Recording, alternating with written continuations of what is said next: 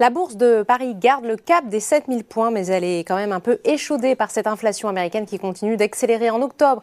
Elle a atteint 6,2% sur un an, soit son plus haut niveau depuis 30 ans. Le CAC 40 termine la séance tout juste en territoire positif de 0,03% vers les 7045 points. Du côté des valeurs, Alstom se distingue après ses résultats semestriels.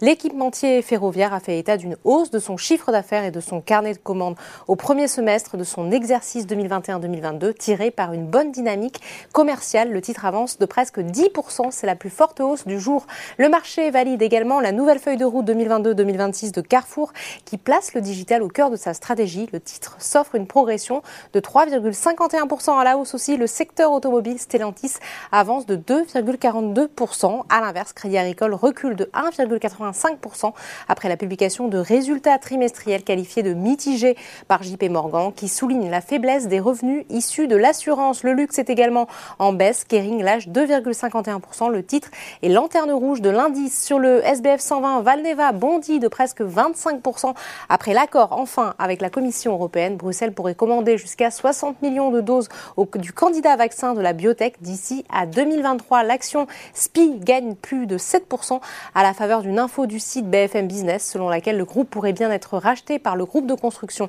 Eiffage. L'info n'a pour l'heure pas été commentée par les intéressés en aussi.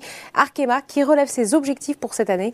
A contrario, Soitec dans le sillage de ST Micro recule. Enfin, outre-Atlantique, la bourse de New York a ouvert en baisse, un peu sonnée par cette inflation bien plus importante que celle anticipée par les analystes. Voilà, c'est tout pour ce soir. N'oubliez pas, toute l'actualité économique et financière est sur Boursorama.